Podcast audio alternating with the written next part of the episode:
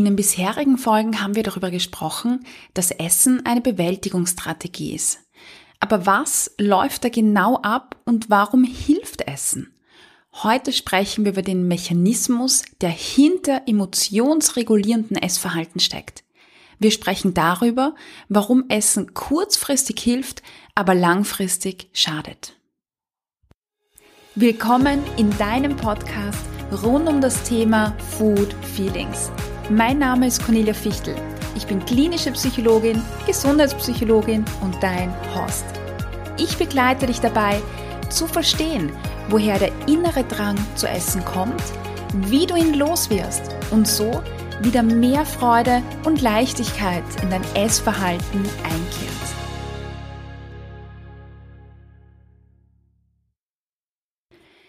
Emotionales Essen als Reaktion auf Belastungen, chronischen Stress oder wenn es einem nicht gut geht und alles rundherum viel zu viel wird, haben wir als emotionsregulierendes Essverhalten definiert.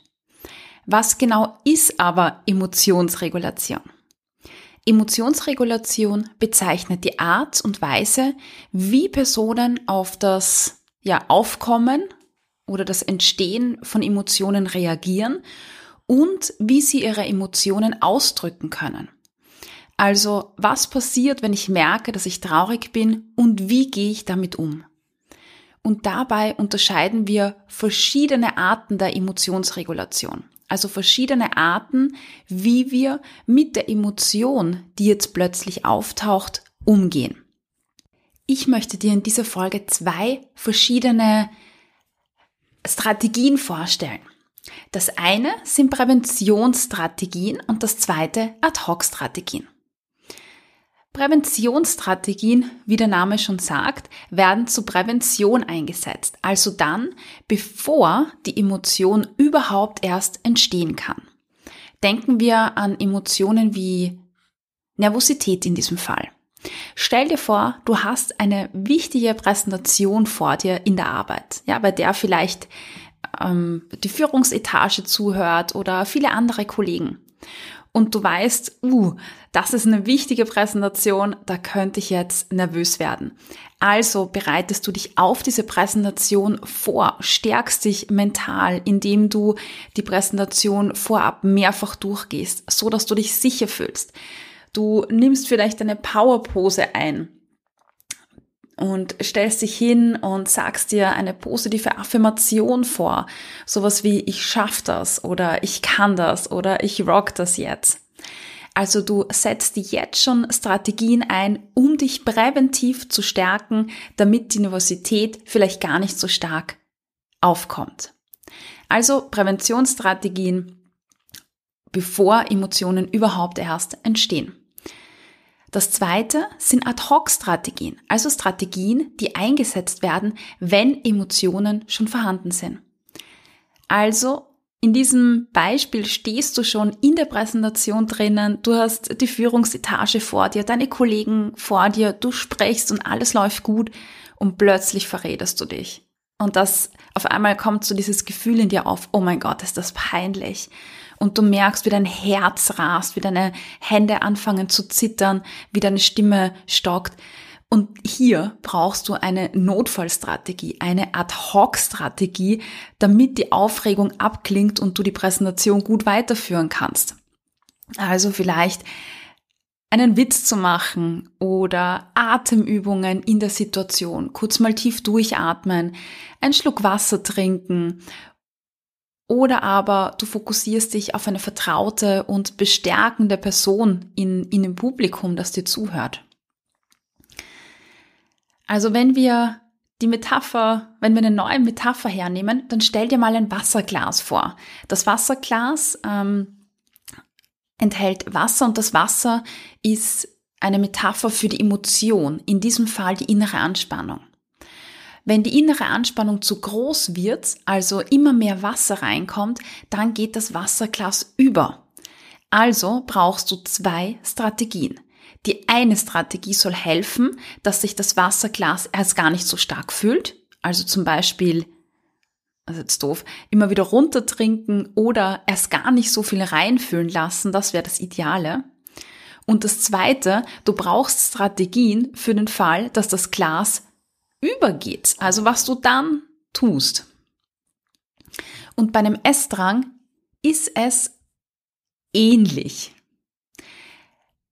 Wenn du zum Beispiel an diesem Punkt schon weißt, die innere Anspannung, also wenn du traurig bist oder gestresst bist oder verärgert bist oder verletzt wirst, das führt bei mir tendenziell zu einem Essdrang, dann braucht es eine präventive Strategie, die dir dabei hilft, diese innere Anspannung erst gar nicht erst so hoch werden zu lassen. Das wären zum Beispiel Dinge wie die inneren Leistungsansprüche nach unten zu schrauben. Also sich zu sagen, okay, ich muss keine 120 Prozent liefern, sondern 100. Also das ist Arbeit mit inneren Glaubenssätzen oder die Arbeit mit dem Selbstwert. Das wäre aber vielleicht auch sich eine Pause nehmen im Alltag zwischendrin. Wenn du weißt, wenn ich gestresst bin und am Abend heimkomme und ich stehe so unter Druck, dann esse ich am Abend, um, um diesen stressigen Alltag zu kompensieren. Dann wäre es wichtig, dass du präventiv Pausen einbaust, damit sich quasi deine Anspannung, dein inneres Wasserglas erst gar nicht so füllt. Du könntest aber auch zum Beispiel wie eine Teilnehmerin aus meiner Achtsam Essen Akademie. Das ist eine Online-Akademie, in der ich dich begleite, achtsam und intuitiv essen zu lernen und ein positives oder neutrales Körpergefühl aufzubauen. Und da haben wir mittlerweile echt eine wunder, wunderschöne Community geschaffen, in der wir uns jede Woche fast live treffen. Ja, und da gibt es eine Teilnehmerin, die auch so einen, eine, eine Zeit hatte mit ganz vielen Belastungen in der Arbeit, mit ganz viel Stress, mit ganz viel Druck. Und sie hat gemerkt, boah, jedes Mal, wenn ich nach Hause komme, beginne ich abends auf einmal zu essen. Und das war ein Thema, das sie aber bereits abgelegt hatte. Und jetzt kam das zurück. Und sie hat dann begonnen, dass sie in der Mittagspause sich distanziert von diesem, von diesem Klima in der Arbeit und zum Beispiel spazieren geht oder sich mit, mit Freunden außerhalb trifft zum Mittagessen oder ja, sich in den Garten setzt und telefoniert. Damit konnte sie ihren Druck rausnehmen. Es geht also um Präventionsstrategien, die helfen, dass die innere Anspannung, die später dann zu dem Essdrang führt, gar nicht erst aufkommen kann. Und ja, Ad-Hoc-Strategien sind jene, die dann eingesetzt werden, wenn der Essdrang schon vorhanden ist. Und bei diesen Ad-Hoc-Strategien gibt es jetzt etwas ganz Wichtiges für dich zu wissen. Weil hier bei diesen Ad-Hoc-Strategien, wenn der Essdrang schon da ist, gibt's ganz, ganz viele unter Anführungszeichen Hoppalas, die passieren können. Das sind nämlich Strategien, die wahrscheinlich jeder von uns haben möchte. Jeder hier, der unter dem Essdrang leidet, wünscht sich Strategien, die man jetzt anwendet, damit der Essdrang weggeht und dieses Überessen oder dieser Essanfall erst gar nicht kommt. Und da gibt's ganz, ganz viele Dinge, die ja hier passieren, die ich aus psychologischer Sicht gar nicht ähm, als gut erachte und die ich sogar als ganz schlimm erachte, weil es den Essdrang schlimmer macht. Aber spulen wir kurz zurück nochmal zu unserem Beispiel mit dem Wasserglas. Bei der Ad-Hoc-Strategie geht unser Wasserglas über. Also was tun wir? Und jetzt haben wir mehrere Möglichkeiten. Entweder du stehst davor und sagst, oh mein Gott, oh mein Gott, oh mein Gott, das ist eine Katastrophe. Ich halte das nicht aus, das ist so schlimm. Oh mein Gott, oh mein Gott. Das heißt, sich gedanklich nochmal mehr reintigern, in diese Gedankenspirale hineinhupfen. Oder aber du atmest tief durch gehst aus dem Zimmer, holst deinen Fetzen und wischst das, das Malheur auf, das da auf dem Holztisch gerade passiert ist. Oder aber, und das klingt jetzt in diesem Beispiel doof, aber beim Essdrang wird das sehr häufig eingesetzt, oder aber du verlässt den Raum und ignorierst, was gerade passiert wäre. So, im ersten Fall tigerst du dich immer mehr hinein. Ja, die Gedanken werden immer schlimmer. Im dritten Fall ignorierst du die Situation und infolgedessen entstehen Flecken. Also beides, dieses Hineintigern, aber auch das Ignorieren und Wegschieben sind ungünstige Strategien, die langfristig Schaden verursachen. So was haben jetzt die Wasserflecken mit dem Essdrang zu tun? um das fachlich auszudrücken, bei Ad-Hoc-Strategien gibt es zwei verschiedene Arten der Reaktion. Das eine sind mentale Strategien und das zweite sind mm, Strategien, die helfen, die Emotion wegzuschieben und wegzudrücken.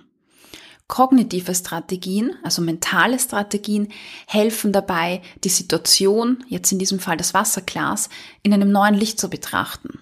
Man kreiert quasi einen neuen Rahmen um diese Situation, um die Gedanken herum und somit verändern sich die Gedanken, also eigene Denkmuster verändern, könnte man das sagen.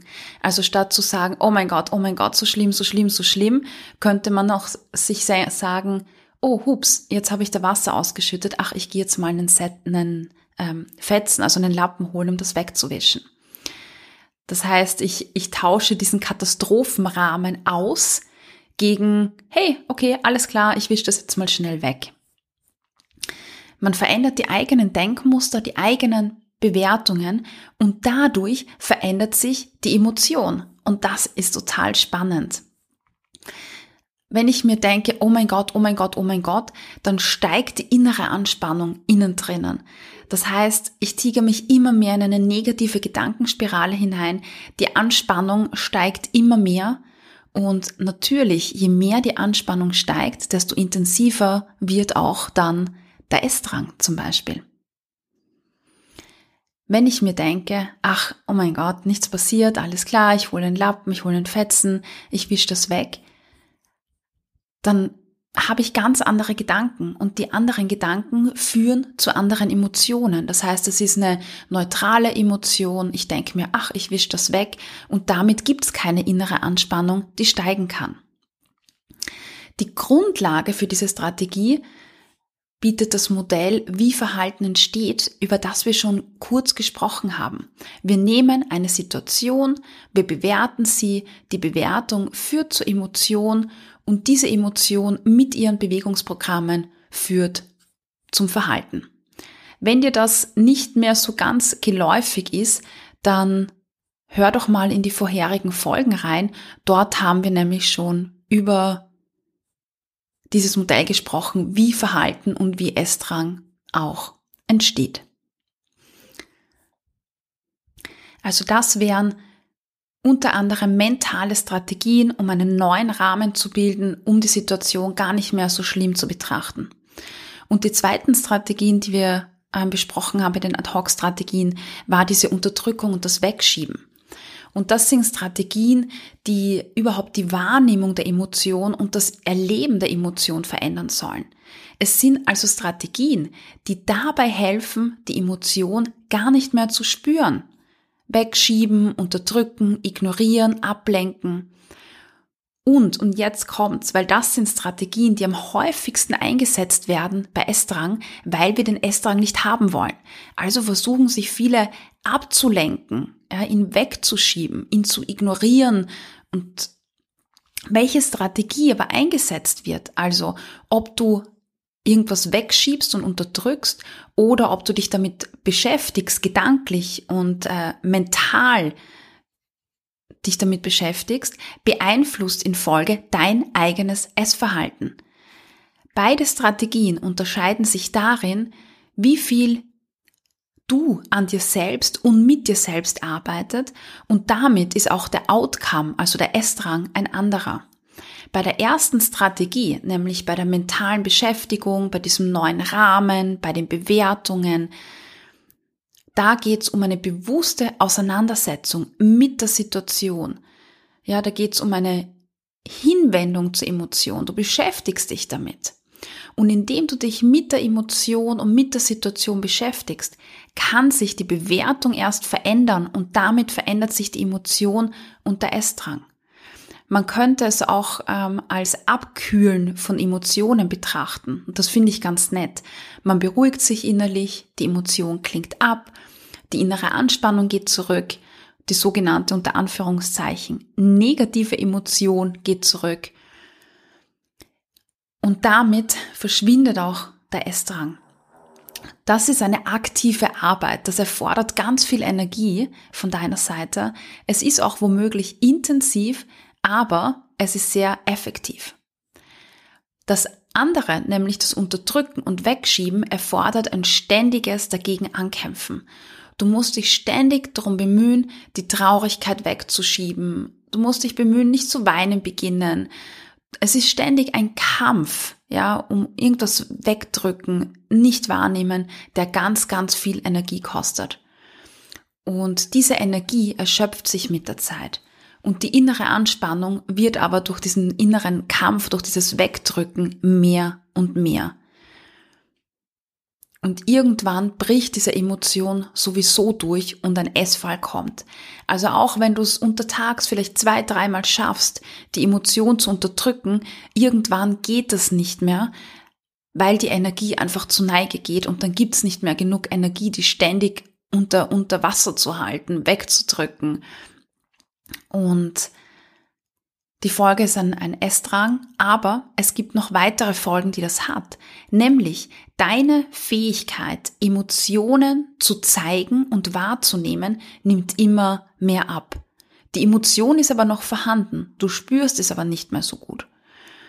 Und Studien zeigen, dass genau diese Strategie mit diesem Unterdrücken, mit diesem Wegschieben zu Vermeidung führt, zum Aus dem Weg gehen, zu sozialem Rückzug führt, und das führt dann wiederum zu vielleicht äh, innerlicher Traurigkeit, äh, zu Verstimmungen, zu einem niedrigen Selbstwert, zu innerer, niedrigerer Lebenszufriedenheit, zu einem niedrigeren Wohlbefinden und zum Essen, zum Überessen. Ja, und was im Körper bei hoher Anspannung passiert und warum Ablenkung bei hohem Essdrang so schwer fällt, das haben wir auch schon in einer Podcast-Folge thematisiert, nämlich in den Podcast-Folgen. Essanfälle analysieren ist nicht die Lösung, Rebound-Effekt oder warum Ablenkung so oft so schwer fällt. Und in der Folge Cortison und Cortisol steigern den Appetit und das ist okay.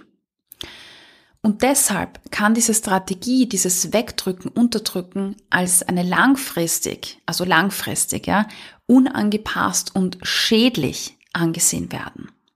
Jeder von uns unterdrückt dann mal Emotionen, weil sie vielleicht in einem Meeting im Job oder in einer gewissen Situation in der Öffentlichkeit oder so keinen Raum haben. Aber dann geht es darum, sich vielleicht später wieder damit zu beschäftigen. Und ein, zwei, dreimal Emotionen zu unterdrücken, ist ja kein Ding. Wenn das aber langfristig immer wieder der Fall wird, dann kommt diese Emotion immer wieder zurück, haben wir gerade besprochen, warum, und auch dieser Essdrang wird immer stärker. Und bei vielen, die Essdrang haben, die beschreiben das auch so, vielleicht kennst du das, dass die, der Essdrang dann, wenn du ihn mal unterdrückt hast, häufig doppelt so stark einfach wieder zurückkommt und dann gibt es oft kein Halten mehr.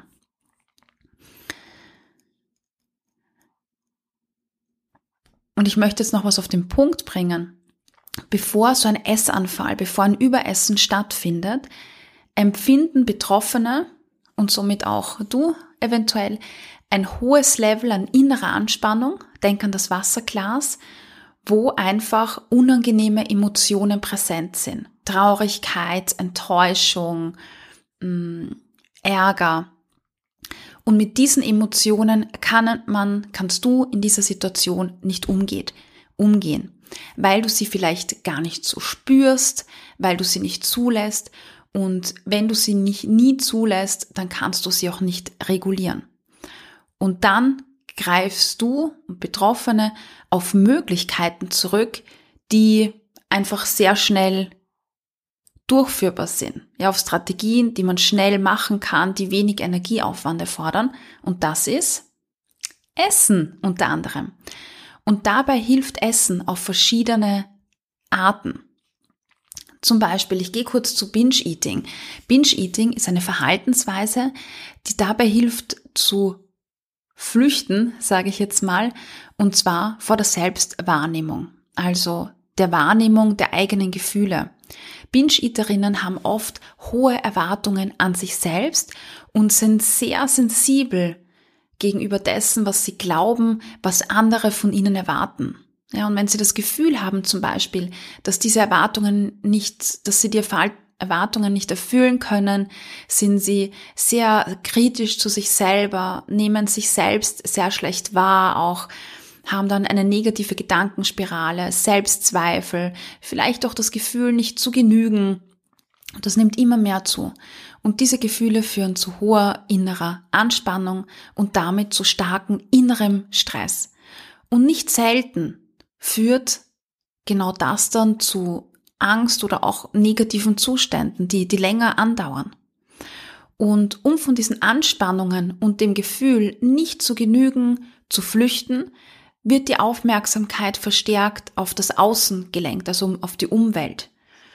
Essen und Nahrungsreize werden intensiver wahrgenommen, weil ich ja quasi meine ganze Aufmerksamkeit nach außen richte und nicht mehr auf mich selber, wie es mir geht. Und wenn ich mehr im Außen bin mit meiner Wahrnehmung und alles verstärkt wahrnehme, was um mich herum passiert, dann nehme ich ja auch zum Beispiel Essensreize intensiver wahr.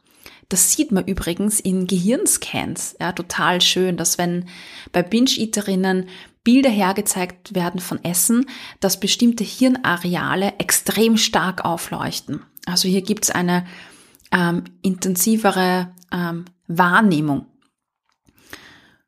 Und damit haben Lebensmittel und Speisen auch eine höhere, ja, Triggerintensität. Also die sind sehr schnell dann in der Lage, so einen Essanfall auszulösen.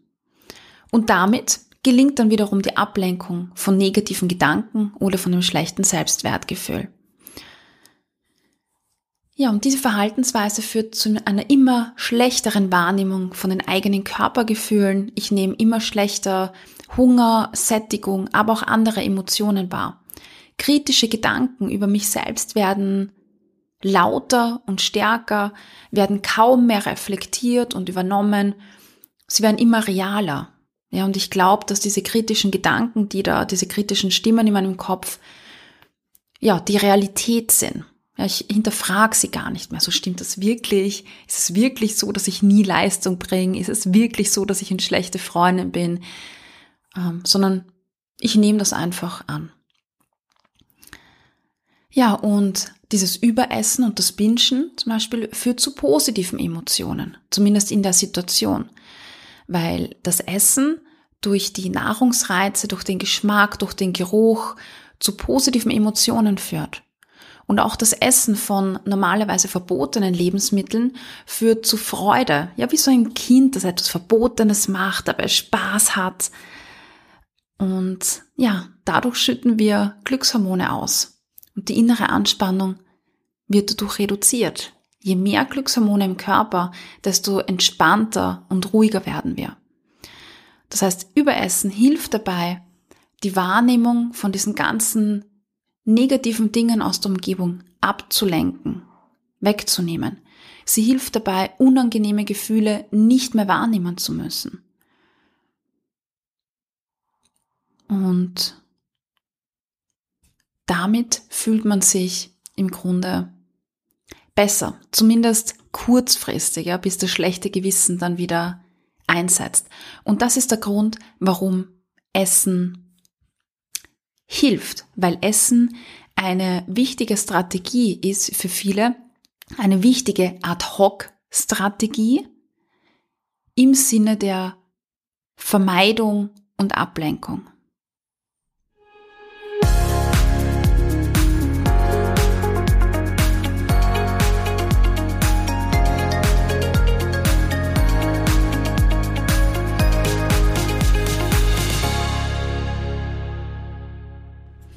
Fassen wir diese Folge kurz zusammen.